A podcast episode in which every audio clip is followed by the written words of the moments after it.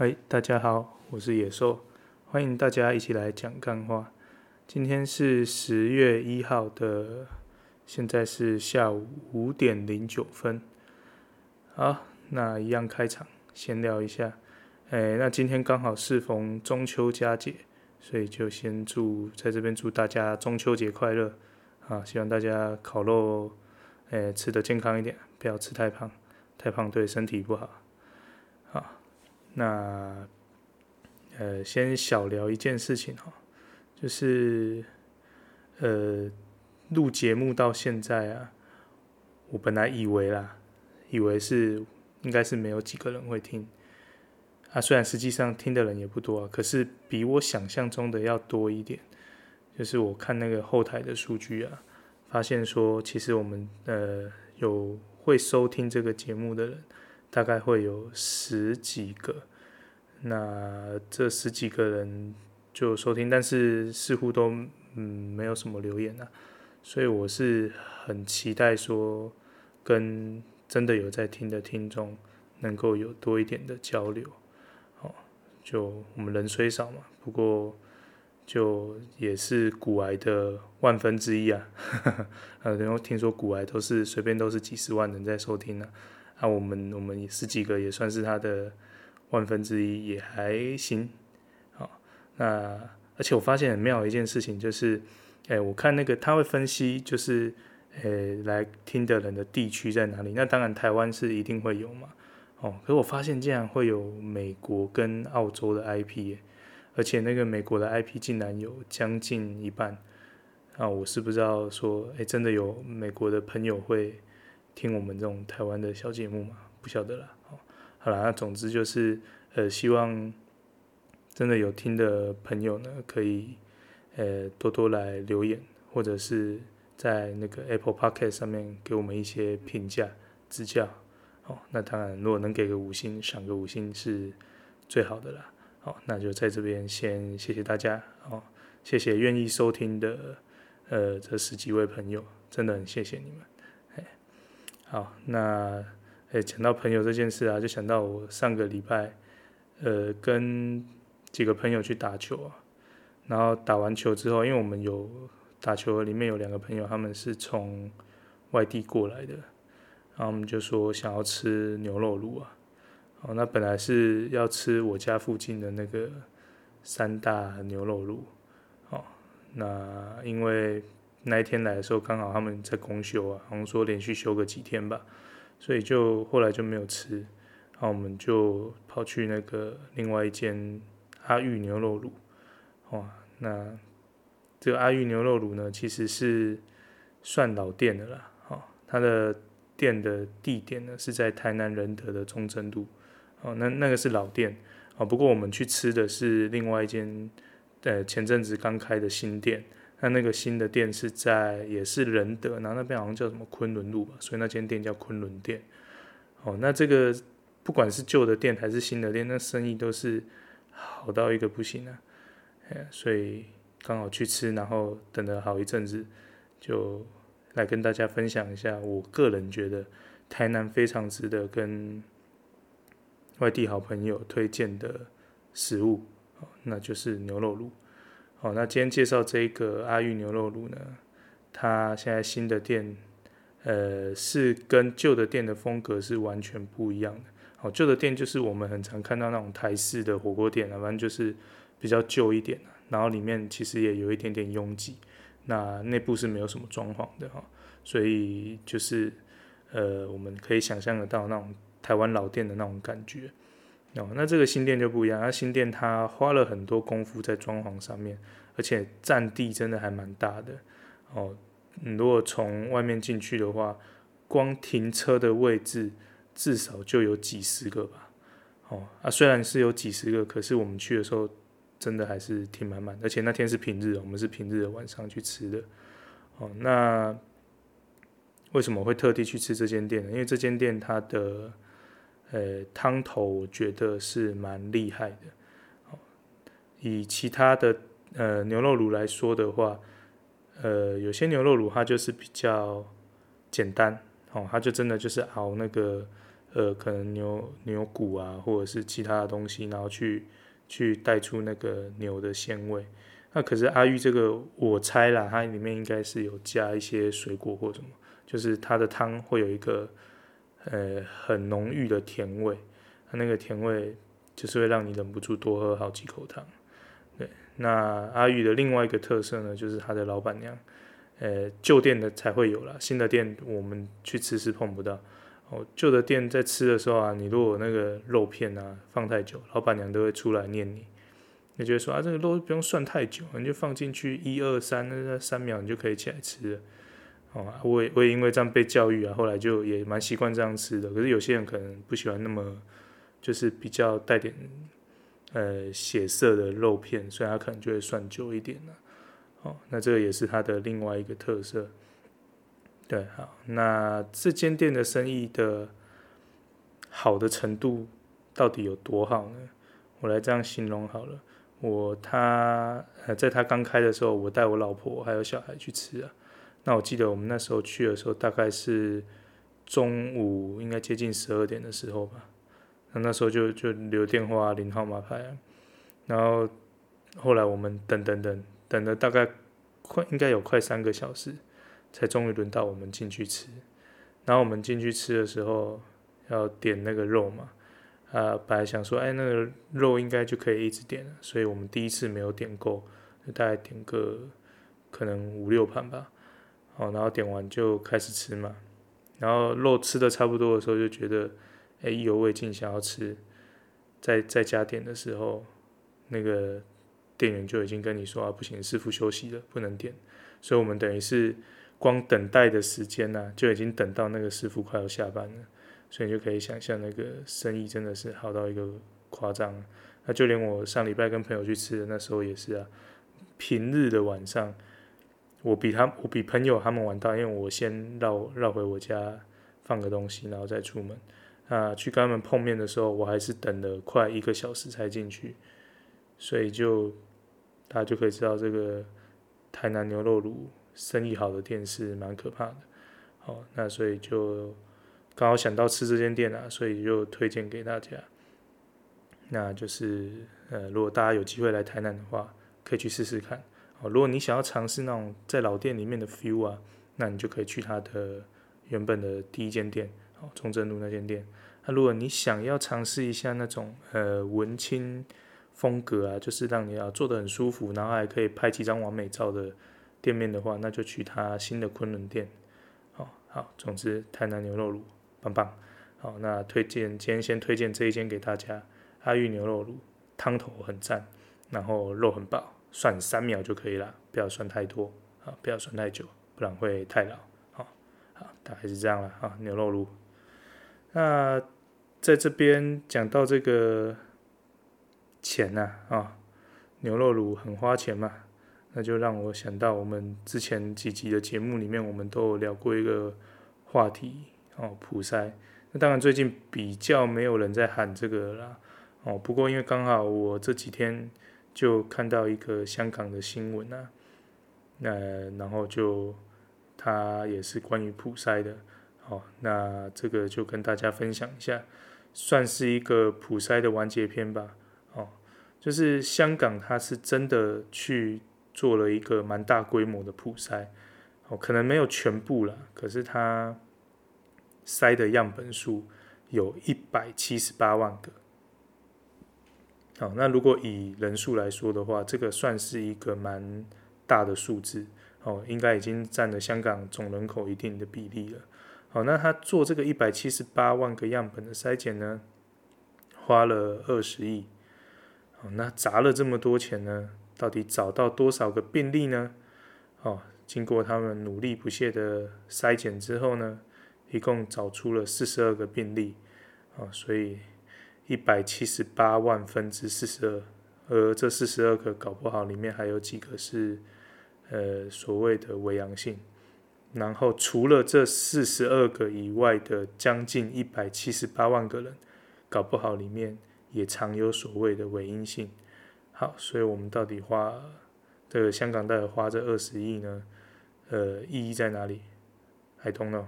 好，对，反正就算是帮我们台湾带来一个很好的解答了。说实在，以台湾现在这个盛行率那么低的情况之下呢，是真的不需要普筛了。好，那未来不一定，我们当然都是视情况去调整我们的做法。好，但现在真的不需要。所以，如果还有人在说普筛的话，把香港这个例子说给他听，一百七十八万个人只筛出四十二个，还花了二十亿，二十亿可以做很多事啊，大哥。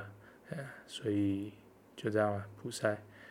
好，那讲完香港的普筛呢，呃，就来讲讲台湾的一些政治议题了哈。啊，我想要先讲一个东西，就是。前阵子，我们的台湾的立院、立法院，呃，又开议了，所以就是新的一期的会期又开始了。好，那新的会期开始呢，呃，我先说我不是政治专业人士啊，所以这可能后面会有一些讲错的地方，好，那大家就不要太介意。好，就是他们好像立法院就会有分各个不同的委员会。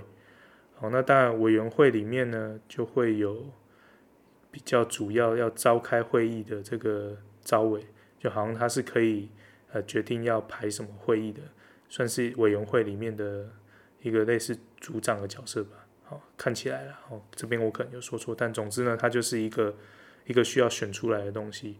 好，那各个委员会的招委呢，这次的选举啊。大部分的委员会都是呈现一蓝一绿的状态，好，那因为一蓝一绿的关系啊，大家就开始找战犯了，就说为什么不是蓝，或为什么不是绿，好，就这样找战犯，他就找战犯找一找啊，他们就找到了一些小党的人的身上，好，啊，最主要被拖出来编的两个政党呢，就是呃时代力量。还有民众党，哦，那这两个党就，呃，一边好像比较看起来啦，比较普遍的分法，哦，就是呃，对蓝的来说，他就说啊，那个时代力量根本都是小绿，哦，他们就只有支持民进党而已，哦，那。绿色这边的人，民进党这边的支持民进党的人就说啊，那民众党啊，其实根本就是国民党的附水组织啊，他们什么都支持国民党啊。哦，那这说出来的话都不是很好听啊。哈，啊，我自己在看这件事啊，我觉得其实说实在，这个就是小党的悲哀啦。哦，这些小党不管再怎么努力，其实他们都不太可能。集中选票让自己成为召委嘛，所以他们一定是去呃支持他们他们认为立场相近的人啊，好，未必完全支持这个政党啊，他可能是认同他的某部分立场，或或者是认同这个人哦，或怎么样不晓得哦，总之他们就是会会，我觉得就是依据立场在选择了。那我觉得有时候大家就是呃以站在大大蓝大绿的角。角色去看这些事情的时候，就会用一个很狭隘的眼光去解读他们的投票。我就不是说单纯在立场上看，他们就会觉得说，哎，好像你就是等同你投这个党当招委，你就等同是那个党一样。哦，那我觉得有时候解释的方式也非常的就是不合乎情理啦。怎么说呢？好像比如说民众党啊。他我忘记哪个委员会了，好，总之就某某委员会的招委选举，那它里面好像是三个民众党的在投票，啊，有两个是投国民党，啊，一个是就投自己，就等于投废票了哈。那他们就说，哎、好像这是不同的委员会，好，不管怎么样，反正投民众党投国民党的，打那支持那个民进党的就骂，就说啊，你们这个根本就等于是在支持国民党。然后我觉得比较夸张的是，那个投自己的人，他很可能就单纯只是觉得啊，蓝的招委我也不喜欢，啊绿的招委我也不喜欢，然后这两个政党的立场跟我好像又不太一样，所以我就投废票。搞不好了，我不晓得，因为我不是他。好啊，结果人家投废票选自己，也有人要骂他，就说，哎，你这个就是因为你投废票，然后导致那个呃国民党的票数比较多，所以他们就当上招委了。哦，所以我不知道，我觉得蛮可怜的，就做什么都不对，连投废票也不对。啊，好，那这个是呃绿的看蓝的部分，好，那我们看蓝的，反过来来看蓝的看绿的，哦，就呃一些时代力量的人，他们可能在招委的部分有支持了民众党的人，然后就有人说这些人是小绿，好，那其中。呃，算吵的骂的最夸张的，就是时代力量有一个不分区的立委，哦，就是呃，我们都说小灯泡妈妈嘛，因为他之前呃，就是因为小灯泡这个事件，呃，让大家都认识他的，哦，那就王婉玉女士啊，哈，那这个王立伟呢，因为他投招委的时候呢，他支持了民进党。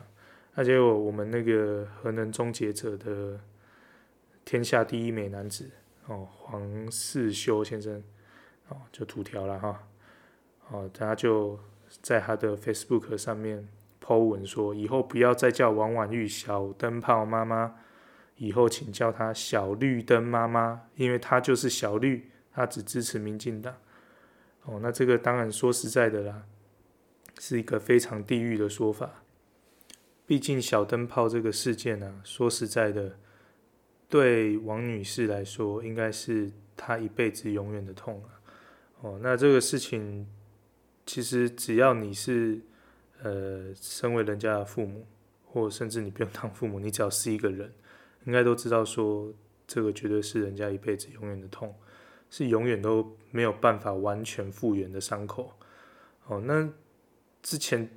就有那个李莱西就已经在那边说什么什么要把人家小灯泡头踢走还是什么的，反正也是很地狱啊，就讲这些无谓不。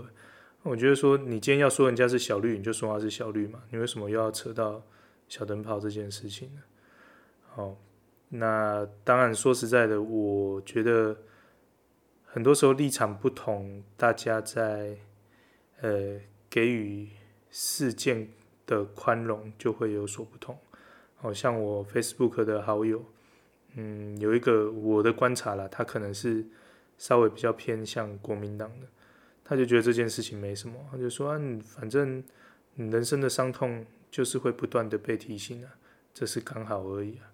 哦，那我自己就不太能认同这样的说法了，因为我自己有三个小孩，哦，我很难想象我的其中一个小孩在我的面前被人家把头砍掉了。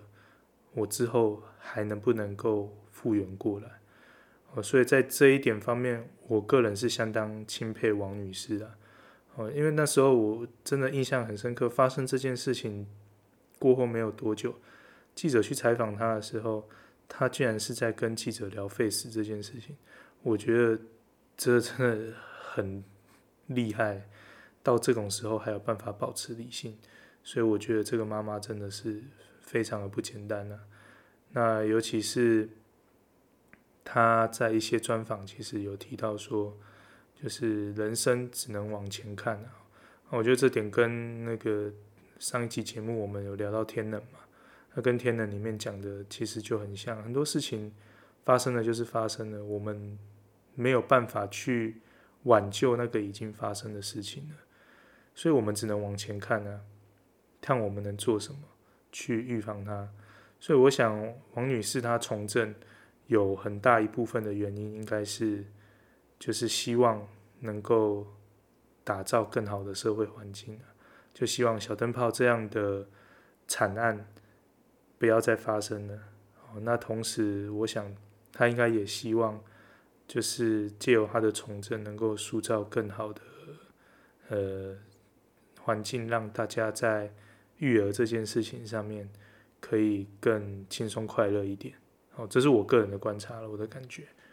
好，那当然我的 FB 朋友里面有一些人，他是在呃实力里面算有工作的，好，那他们他们就我刚好看到他 Facebook 有 PO 啦，就是就是有点生气生气嘛，在骂那个黄世修啊，哦，那他的骂法。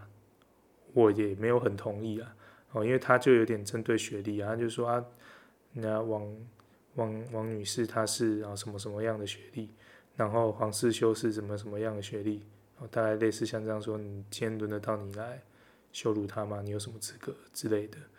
哦，那我自己是觉得说学历是一回事啊，那嗯，就黄世修这个行为让人讨厌是，就是他的行为。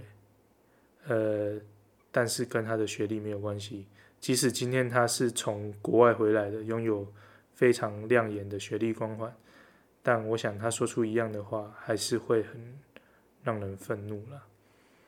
对啊，所以反正就这个招尾之战啊，就感觉到小党其实蛮也蛮可怜的啦。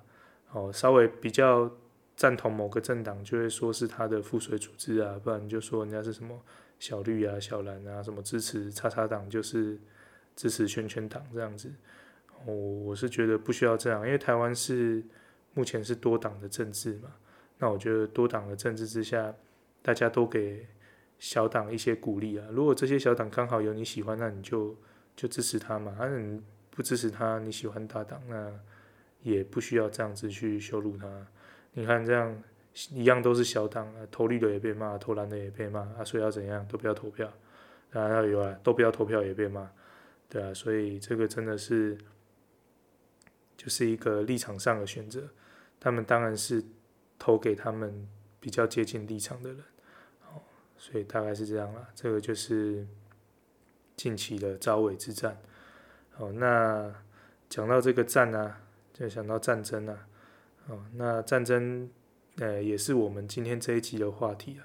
啊，不过在进入话题之前呢，就想到最近我们那个本市市长啊，黄伟哲先生，我们唐市市长黄伟哲先生呢，诶，刚好看到他的一个新闻，这新闻很小，因为其实没有在网络上有引起太多的讨论。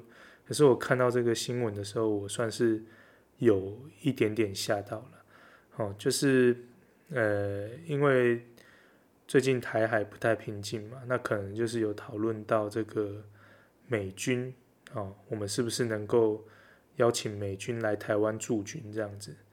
哦，那我不知道别人的立场怎么样，但以我的立场是，如果负担得起的话，其实应该要邀请他们来驻军呐。好，那这个我等下再说为什么。呃，我就那我现在就先说我们唐市市长。黄先生的高见，哦，他的意思是说呢，就是因为美军的军费很贵，哦，当然了，你想想看，人家从那么远的地方来，然后带那么多优良的士兵跟那个配备，哦，绝对不会便宜的嘛，哦，所以他说，因为这个美军的军费很贵，他是建议不要啦，哦，那这时候我就要举另外一个例子啊，有一个国家叫做波兰。哦，以前我们读大学的时候，曾经有个波波之乱，哦，就是，呃，那时候有很多医生的小孩，他们在台湾考不上医科，就跑去波兰考，然后，然后在波兰接受非常不扎实的训练，他回台湾再就利用波兰的这个学历来台湾当医生这样子，哦，然后就说这些人都是波波了哈。好那总之呢，就是波兰这个国家呢，他们的国民的财力啊，比台湾还要差。好，以财力来说啊，简单来说就是比台湾还要穷的国家。哦，那但是这个国家在邀请美军来驻军这件事情上面是不手软的哦，人家可是砸了大钱邀请美军去驻军。啊，所以这时候我就不禁想问一个问题啊。如果连比台湾穷的波兰都知道要砸钱、砸保护费，请拳头大的人来保护你了，为什么我们台湾不这么做呢？那我现在来说说看，为什么我赞成这么做的理由。因为很简单，第一个，你有美军的驻军在这里，其实有一个象征的意义，就是我这边有美国人在撑腰。哦，这是非常明确的象征哦，哦，不是那种打打嘴炮说，哦，美国人呃对我们很好，会来帮我们，不是，他是真的在台湾有军队，哦，这是第一个它的实质的象征意义。然后第二个是，如果今天中国真的对台湾发动攻势，那在台湾有美军的时情况之下，美国还能不派兵来救援吗？哦，这是第二个我觉得实质上很重要的意义。我们伟大的马前总统就说：“首战即终战，美国人不会来救你。”对啊，如果说实在的，台湾这边没有美军的话，美军到底会不会来，真的是一个问号了。好，那首战是不是终战，这个就不一定了。可是，就像马英九说的，如果嗯台湾都没有什么呃足以让美军派派军队来援助的原因的话，那他到底为什么要来？来的机会会多大呢？所以在这边我是不是很赞同我们唐市市长的言论啊？哈，就我觉得说，如果可以的话，如果国家负担得起，那我相信波兰负担得起，台湾应该也负担得起啊。好，就是美国也同意的话，在台湾有一支美国的驻军，我觉得是很棒的一件事情。那好，那讲到市长的话呢？刚好又有另外一个跟市长有关的话题，也顺便在这边跟大家聊一下。呃，就是，呃，前应该也是这几天的新闻了哈，就是好像有个国际的组织哦，叫做什么市长联盟啊之类的啦。哦，好，那这个市长联盟呢，它看起来应该是就是直辖市的才会参加。哦，所以反正我们台湾的六都哦是有列在里面的，可是他列这六都的时候呢，把这六都的国籍啊上面都是写 China，哦，那写 China 的话就代表是中国嘛，哈，哦，这个应该是没有什么好争议的，反正就是意思说这些都是中国的城市啊，所以我们这个六都的市长呢，他们就发表了一个联合的声明，哦，意思就是说这个。我们不是中国的一个 city 啊，所以他们反正就说他们不是中国的一个市长这样子哈，啊，所以这个是看起来是朝野共识啊，因为连那个呃呃那个新北侯友宜嘛，啊，台中的卢秀燕，哦，他们也都加入这个共同声明的行列，哦，总之呢就是站出来说我们不是 China，好，那经过他们努力不懈的抗争之后呢，后来这个市长联盟啊，他们就出来说啊，因为啊什么什么行政上的错误啊，还是什么，反正就随便找个不像理由的理由，说所以不小心把他们当成 China，所以之后呢就改成了 Chinese Taipei。好，那改成 Chinese Taipei 之后呢，这各大媒体啊，还有网络上，大家就说哦，抗争成功了，哇，果然是啊很棒啊这样之类的。因为我自己在看。我看到 Chinese Taipei 的时候，我不知道了。反正，虽然这个 Chinese Taipei 是因为这个所谓啊，好像洛桑协议的关系，哦，所以就必须得要这样称呼嘛。所以我们在很多国际的呃场合啊，都国际上都会标 Chinese Taipei。嗯，那我自己在看呢、我的感觉是，China 跟 Chinese Taipei 有差很多吗？哦，China 中国，Chinese Taipei 中华台北，这个下面的中文是说给我们自己爽的啊。你如果问 China 跟 Chinese 是不是同一个国家，搞不好人家在看也是觉得说，哦，China Chinese Taipei the same，两个都是一样，代表中国。哦，我所以我自己是觉得说。没有办法争取用台湾，真的很可惜啊。其实想一想，China 中国，他们对台湾的方式一直就是利用他们在经济上的优势，就是要求各大呃一些商业行为啊、国际场啊，都是不能够让我们用用台湾嘛，或 Chinese Taipei，反正就是他们都都会很直接要求说，我们就是 China 的一部分这样。所以就我们的国家就要标 China，哦，那我觉得反正他们都那么压霸了，那我们干脆也无赖回去嘛。哦，反正就说就是台湾嘛，虽然现在是没有台湾国这个东西啊，是反正大家在问 Where are you from 的时候，我们也都是回答台湾啊。所以我真心的希望啊，嗯，有一天在一些国际的场合，我们可以看到我们的 country 国家标示的地方是台湾，不要再是什么 fucking Chinese Taipei。那 Chinese Taipei 到底是三小？然后最好笑是这个是什么什么市长联盟？然后你就看 Chinese Taipei 的 Taipei，，什么鬼啊？那 Chinese Taipei 的高雄，Chinese Taipei 的台南，这三小，我不知道，我自己看我真的是觉得这个是很荒唐的一件事情，啊、然后我们这样只是把 China 改成 Chinese Taipei，就在那边沾沾自喜。但搞不好外国人看也觉得 Chinese Taipei 也是 China 的一部分呢，哦，只是不知道为什么要特别标示 Chinese Taipei。哦，反正就英文上、中文上来看，都是很可笑的一件事啊。对啊，好，那既然讲到这个国际的东西啊，好，就顺便也聊一下，呃，在上个礼拜某一天，呃，应该也是前几天而已啦，就是我的粉丝团里面，我们我有一篇贴文是在讲这个，呃，陈玉珍的那个在讲外交部的事情，哦，反正就是好像在说，呃。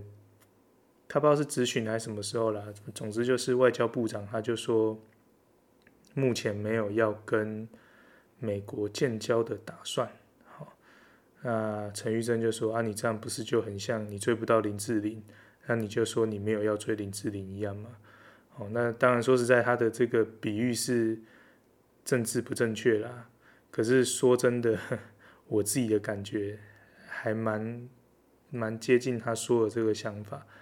哦，好，那总总之这件事情我就 po 在粉丝团上面的了。那为什么现在会拿出来讲？就是刚好下面有看到，呃，有我们的粉丝有留言。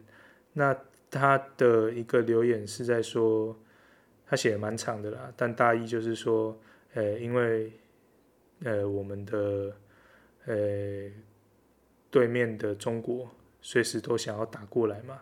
好啊，所以如果你说你想要跟美国建交，中国可能就会用这个理由来攻打台湾，这样，哦，那所以他认为外交部长这个说法非常的聪明，嗯，很有智慧这样子，好，那我说说我自己的想法了。其实说实在的，中国这种压霸的国家，他想要侵略你是不需要任何理由的。哦，你想想看，他飞机要飞过来，有需要什么理由吗？不一定啊，他想飞就飞啊。哦，或许背后有他的原因呢，但反正他想做什么他就做嘛，他没有在管国际的想法，也没有在管台湾人的感受的。哦，所以你今天你说建交，他可能会攻打你。那换个角度说，你说不建交，他是不是也可以攻打你？就是说，反正你也没有跟美国建交啊，那我们就来内战一下吧。啊，因为以呃中华民国宪法来说。我们的国土是包含了中国，所以他也可以说我们在内战了。啊，总之就是我觉得他就像个恶老板一样，老板今天要 fire 你的时候，有时候理由就是乱凹嘛，他乱凹他就 fire 你，那就跟中国一样啊，中国要打你，真的有需要什么理由吗？哦，那当然说实在，站在外交部长这个角色，他要谨慎一点也是很 OK 的啦。哦，只是。说真的，站站在我自己的立场，哦我不敢说我是什么台派，可是我很希望是我们能够是一个，就是有一个正式对外正常一点的名称，国家的名称，所以我很希望台湾可以跨一大步，我们可以跨出去跟国际说，就我们真的就是一个国家嘛，我们跟 China 的关系没有你想的那么深哦之类的，哦，就像瓜吉说的，呃。很多事情是不会一触可及的。可是，如果我们在做任何的选择跟决定的时候呢，我们朝向某一个方向努力迈进的话，那其实就会随着时间更接近我们的目标。对啊，所以反正就我是希望，我我很期盼我们的外交是能够更积极的。呜，录了三十四分钟，哎，现在五点四十几分，哎，小弟这边要先暂停一下，因为我要先去倒个垃圾啊，倒完垃圾回来，我们就继续进入今天的主题。好，就多马德哦。呜，好，各位亲爱的朋友，我回来了。啊，虽然大家感觉好像只过了一秒钟，可是对我来说已经过了差不多二三十分钟有了。啊，而且有点喘，因为我录音的地方在四楼，然后就爬爬爬爬爬上来四楼，所以年纪真的是有了。啊，为什么倒个垃圾倒了三十分钟？因为我倒完垃圾，想说衣服刚洗好，就顺便把衣服都晒一晒。那为什么要晒衣服呢？哦，这个这边没有任何的那个呃性别不平等，哦，只是平常我算是被宠坏的男人啊，就是因为我跟我的岳母住在一起，那我岳母很疼我，所以她都会就是帮忙把衣服晒好。那不过因为今天四连假嘛，那四连假我老婆就带小朋友还有我岳母就回娘家去了。好，那我老婆娘家在花莲，所以我接下来有三四天都是，呃，处于一个单身的状态。哎，那为什么我可以不用回去呢？啊，因为之前几集有讲嘛，就是我目前有在上一个证照的课程。那这证照的课程呢，它就是六日在上课，也没有因为有连假或怎么样就暂停。对，大概是这样了哈。所以总之呢，就哦，好喘。不好意思，让你们听到我的娇喘声了。好，那我就直接进入我们的今天的主题了。好，那今天的主题其实主要就是要聊关于我们呃跟中国之间目前台海的局势的紧张的一个状态了。好，那为什么会聊这个呢？是因为从呃大选结束到现在，哦，这中间。经历了这么长的时间呐、啊，呃，近来又有一些重要的国外的嘉宾啊、哦，有来我们台湾参访嘛，哦，那不知道是不是因为我们在国际上太活跃了，哦，还是中国它内部有什么压力，不晓得了，哦，总之呢，我们的好邻居中国呢，它近来派飞机扰台的次数。增加相当多，哦，那这个相当多呢，用相当多，可能大家没什么概念，哦，那新闻上是有提到，他说如果以今年跟去年的同时期去比较的话，那个次数呢是多了大概二十趴左右，哦，所以就是如果去年他飞一百次，那今年来台湾就飞了一百二十次，而今年呢，诶，更具侵略性的一件事情就是。他有几次的老台行为呢，是有越过所谓的台海中线。那这台海中线到底是什么呢？好，那这个中线呢，全名叫做台湾海峡中线。好，那台海中线就是它的简称啊。也有人会说它是海峡中线。啊，总之呢，这个以下这些呢，都是抄自维基百科，所以有错的话呢，请大家去跟维基百科。去给它更正了哈。好，简单来说呢，这个海峡中线呢、就是台湾海峡的一条的无形的界限。好，那它的范围呢？哦，shit，有人在放炮。好，一定会收进去。那大家就一起享受这个中秋节的炮声吧。好，好，那这个海峡中线的范围呢，它是从它是从北纬的二十七度，东经的一百二十度。到北纬的二十三度，东经的一百一十八度。呃，哎哎，等一下，为什么我有点看不太懂？哈，我地理不太好了。好，那我我就直接完整的念这一段话好了，就是从北纬二十七度顿号，东经一百二十度 dash，北纬二十三度顿号，东经一百一十八至北纬二十三度十七分顿号。东经一百一十七度五十一分，啊，好，总之呢，这个这个这个界限呢，它是跟上海的飞航情报区，还有台北的飞航情报区的分界线大致是重叠的。好，那它是一个呈现东北到西南走向的圆弧形。啊，那这个权限呢，绝大部分是处于公海，那也不是好中国和台湾两岸各自主张的领土范围。所以如果用主流一点的说法呢，就是海峡中线呢，它最早呢其实是美国他去建议啊中国跟台湾去划定的一条互不侵犯的假想中线。可是呢，其实呃中华人民共和国的政府呢，因为他们的政治立场，所以他们从来都没有承认过海峡中线这件事。所以简单来说，所谓的海峡中线呢，就是美国给你的建议，但是中共不鸟他，然后台湾就说这个很重要，大概是这样子。好，那呃维基这边呢也有提到说，从一九五零年代开始呢，中华民国的空军，呃，它是有掌控中国东南地区的制空权，哦，所以看起来一开始的时候是我们的制空权比较厉害一点哈。好，那同时呢，我们的海海空军啊，它是有军事封锁台湾海峡的，所以那时候呢是执行所谓的关闭政策。哦，所以中华人民共和国他们的不管是军队呢，还是人民的船只呢，长期是不会穿越台湾海峡的。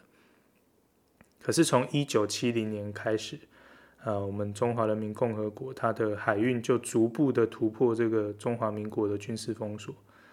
啊，一九七四年的时候呢，中华人民共和国他用水面舰艇编队，他首次通过了台湾海峡。啊，一九八零年代，中华人民共和国他们的人民的船只以在台湾海峡中线西侧通过的方式，实现部分航行自由。好，简单来说，就是随着时代演进，这个呃中国。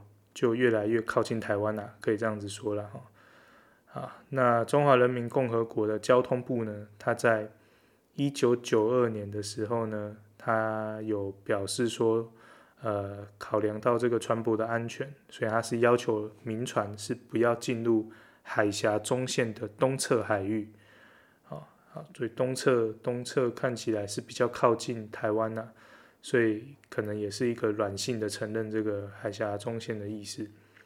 好，那在一九九零年代的初期呢，我们中华民国的空军结束对中国大陆的抵近侦察。那到一九九六年台海危机的时候呢，美国的海军他们有派一个第七舰队去经过台湾的海峡，好，台湾海峡。那在这个时候呢，中华人民共和国他们的解放军的军机呢，就有数次的飞越台湾海峡中线，哦所以就跟我们现在的情况很像，就是有越过这个中线，警告的意味是比较浓厚一点的。好，不过在后来台海危机结束之后呢，呃，除了像金门、马祖运输物资补给的军机和军舰以外呢，海峡两岸的军机和军舰就保持了一个默契，就是互不穿越海峡中线，以避免引发军事冲突。好，所以那是这海峡中线的演进啊。好，不过到二零一六年开始呢，中华人民共和国解放军军机又开始频繁的通过台湾海峡绕岛巡航。哦，甚至在二零一九年的三月三十一号，呃，这个中共解放军的两架他们的歼十一型的战机又飞越了台海的中线。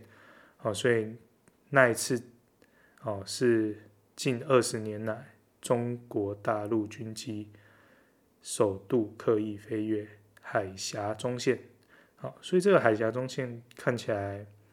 就不是一个很明文规定的东西啊，所以也不是说啊，你飞过海海峡中线，我就要对你怎么样，哦，但是它就有点像是我们心理上的一道墙，哦，就是说，如果你今天呢没有飞过这个海峡中线，我们就可以解释说你的行为是没有那么的派，啊。但是你如果飞过海峡中线，就比较派了这样子。啊，很明显，这个派战机绕就是嗯、到上面去啊，耀武扬威啊，啊恐吓的这件事，都是中国那边去发起的。那我们台湾就比较被动一点，就是遇到呃可能雷达上有警告或怎么样的时候，我们才会出动我们的战机去做一个警告这样子。好，所以这个中线看起来啊，就没有那么重要。好可是呢，因为越过了这个中线，就代表它更靠近台湾了。那其实说实在的，你越靠近台湾，你擦枪走火的几率就越高啊。哦，因为飞机在上面飞嘛，那说实在那个距离，搞不好真的一个不小心就有机会进到领空了。哦，他也可能是故意的。好，那这个时候。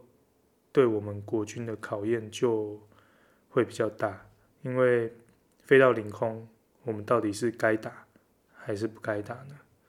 哦，这个真的是一个很大的考验啊。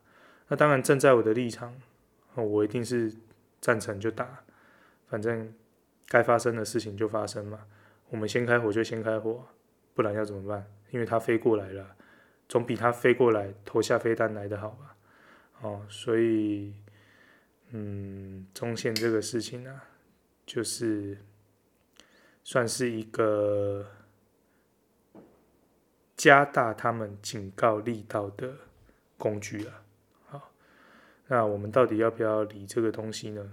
那就要看我们两方的军力在实际上的差距是怎么样。哦，所以我有上网去稍微 Google 一下。呃，我们台湾跟中国军力的比较了，哦，那真正很详细的比较，其实近年来是几乎没有了。不过我有找到一个二零一呃二零零一年的 BBC 的报道，啊、它里面有直接用一个表列出中国跟台湾在军力上的差别。呃，那我就很快速的把它介绍一下。以军费来说，中国大概三六六亿美元。啊，那台湾是一百三十六亿美元。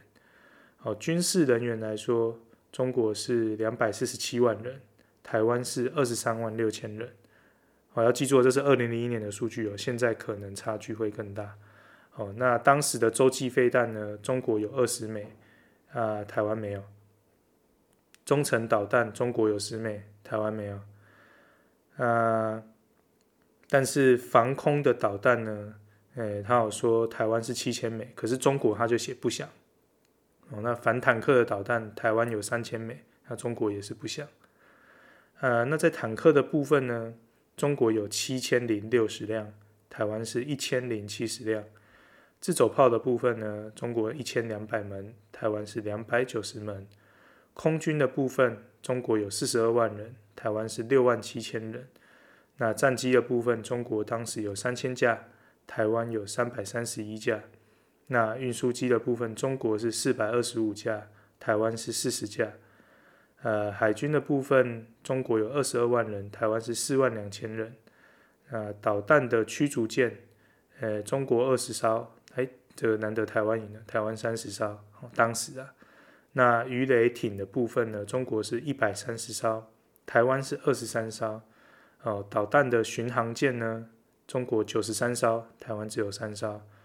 呃，潜艇的部分，中国有六十三艘，台湾有十六艘。啊，登陆艇，中国五十九艘，台湾有九艘。啊，登陆的装置，中国有两百八十五台，台湾只有十三台。啊，海军空战人员，哦中国是两万五千人，台湾是一万两千人。那海军的空机呢？中国是五百四十七架。台湾是一百六十架，我要再次强调，这个资料是两千零一年的，好，那时至今日，经过了接近二十年的呃时间过去，我相信这个差距是更大的，而且大家不要忘记，中国是有核武的，台湾是没有核武的，所以很明显的在军力这方面啊，我们一定是比不上中国嘛。那其实想也知道，他们人口那么多，土地那么大。要有比较多的资源也是理所当然的啦。好，那这时候我们就可以回头来看看哦，所谓的外援。那比较主要的外援，我们可以想到的应该就是美军呐，哈。但美国这方面呢，他们对于支援台湾跟中国战争的看法，看起来也是分成两派了。好，那我先讲比较悲观的。啊，比较悲观的那一派呢，他们认为说，今天如果中国跟台湾发生了战争，那美军如果要派军来协防的话，很有可能他们会失败。哦，那为什么他们认认为失败的几率高呢？呃，应该是因为他们认为第一距离太远了，然后第二这个可能你要耗费非常多的的金额这样子。好，那他也提出说，即使你真的用全力去协防，还真的让你成功了，可是你可能会因此要付出相当高额的军费。哦，因为他说，如果今天真的发生战争，那你协防成功，不是说成功后你就可以回家，成功后你其实是需要驻军的。哦，不然人家随时再打回来，你的协防就没有意义嘛。哦，他说，因为这个后续的驻军呢，驻军啊，不好意思，台湾国语。嗯就后续的这个驻军呢，很有可能会导致他们的财政被拖垮。哦，当然这个是比较悲观的一派了。好，那在这个比较悲观一派的里面呢，有一个美国的智库公司，它叫兰德公司。啊，那他是认为说，在没有美国的帮助之下呢，中国要拿下台湾，只需要花几天。哦顶多是几个礼拜，他就能够达到夺岛的目的。那我相信啊，这我不否认啊。说实在的，他只要撒人海战术，哦，派出够强大的武器，呃，终究我们是抵不过的啦，寡不敌众嘛。啊，好，那讲完悲观的呢，我就来讲另外一个比较乐观的分析。那这个分析它是。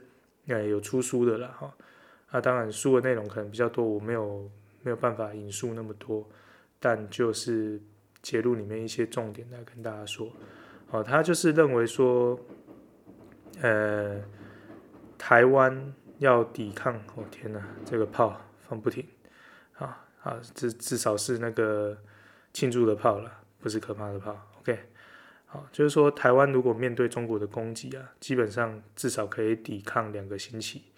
哦，他甚至认为可以超过两个星期。哦，那他是说，中共呃，其实已经有拟定要如何来全面的入侵台湾。哦，他认为说，入侵台湾的计划应该是先做封锁与轰炸。那在轰炸之后呢，会派四十万大军来进行两栖登陆以及地面作战，哦，就是大概是这样的方针啊，哈，啊，这个乐观派的分析呢，他说他这个作战计划几乎会失败，然后甚至可能会因此去引爆美中之间的冲突，哦，意思就是说中国可能会可能会跟美国因为这样子有了呃冲突的理由啦，哦。那他也说，因为他在写这个书的时候，那时候的老大是江泽民啊。哦，他说江泽民他的治军的方式是腐败治军，哦，意思就是说当时的解放军可能是，呃，就跟烂泥一样，毫无战斗力。那就说那这样的军队呢，打仗一定是会失败的。哦，意思就是说，诶，就算他有很多的人海来，可是来的都是废物，所以其实根本就不可能会成功。哦，那我自己是觉得这个稍显乐观的啦，因为现在的老大是习近平嘛。哦，那其实，在之前，习近平就曾经说过，他那时候觉得中共的解放军太烂了。哦，所以我相信他现在既然已经主导所有的资源，理论上来说，应该会去精实他们的训练啊。所以他们的军队应该是不是像江泽民那时候那样子的腐败了？哦，所以如果实体上的战争真的发生了，呃，如果没有美军的支援的话，嗯，我想中国要拿下台湾的机会算高了，真的算高。但是如果美军愿意来支援的话，那我觉得中国应该是会很困难。哦，那当然，其实，在我的粉丝团里面，我有提到说，就是我觉得说他今天真的是，呃，要对台湾做的事情，应该不会是真的要全面战争了，哦，因为他现在自己的边界跟其他的国家都有摩擦嘛，那他今天如果要来拿下台湾的话，势必他很大部分的军力是需要出动的，哦，那如果要出动的话，边界其他的国家。至少如果是我的话啦，我一定趁你病要你命嘛，好，所以我觉得他终究还是，嗯，处在一个恐吓的阶段呢。除非他今天很有把握说他的边界能够守得住，他才有可能真的会去进行真正的战争。所以我一直在粉丝团里面有提到一个想法，就是说我们在面对中国的威胁的时候。我们的态度不应该是软的啦，哦，虽然我们都不希望战争，哦，我们都有家人嘛，大家都有自己的事业，有自己的家人，都不会希望要面对很可怕的战争。可是现阶段来说，我认为中国的恐吓我们不能够太软弱，因为我们如果太过软弱的话，他可能会认为说我们投降的机会很高，那他可能就真的会派兵来对付台湾，这是我的想法啦。哦，呃，一定，因为毕竟我不是军事专家嘛，一定没有那么专业。可是我真的觉得说，就有点像我们在面对霸凌，如果有人在霸凌你的时候，你越害怕越软弱，说实在，他只会更想霸凌你而已。表现出你该有的坚强，他才反而不会霸凌你。那不过刚刚都是在讲实体的战争啊，但我觉得现在真正可怕的战争呢，是来自心灵的导弹和那个飞弹。这个飞弹不是真的中国射过来的，而是他透过各种统战的行为去打击我们的心呐。啊，我觉得这个才是真正可怕。就像最近那个欧阳娜娜的事件嘛，哦，其实他。你看他这个东西的成本很低耶，我不知道欧阳娜娜上去唱个三百秒的歌要花多少钱，给你花一百万好了，搞不好连一枚飞弹的钱都不到。好，可是因为这件事情，他就可以在台湾激起很大的涟漪。哦，那说实在的啦，这个的对国家呃的向心力的杀伤力，我觉得是比。什么飞弹都还可怕的，因为如果今天真的有飞弹射过来，哦，不管他有没有射中台湾，我觉得真的飞弹来的时候，大家反而会团结，因为大家就知道他真的是敌人，他不是要对你好的人。可是当这种哦，叫个人去，叫个台湾的艺人去唱个歌，哦，那让大家去对立了，这个的杀伤力。就更可怕，因为我们可能到最后就变成互相敌对，所以我们就先分化掉我们自己心，就是内在的能量，那就不会那么专心的去面对中国的威胁。对，所以说实在的，飞弹可怕，但更可怕的就是这种心灵的飞弹。对，大概是这样啦。好，那最后这边呢，诶、哦，在讲我的结尾之前呢、我就想，我刚刚在倒垃圾的时候在滑手机啊，然后就看到一个新闻，就是今天是中秋节嘛，啊，居然看到我们伟大的中国国民党，就说在他的官方粉丝团 po 文说，诶、欸，这个可能是台湾最后一个安全的中秋节了，请大家要珍惜。我操你妈的！莫名其妙，中秋节是一个大家应该快乐的时候了。哦，你的意思不就说你很有把握，明年的中秋节我们可能就是用中国人的身份在过吗？真的是 啊，我真的看到国民党这些无谓的 po 文，我都不知道说什么才好了。好了，那先用一句话去做这个台海危机的总结啦。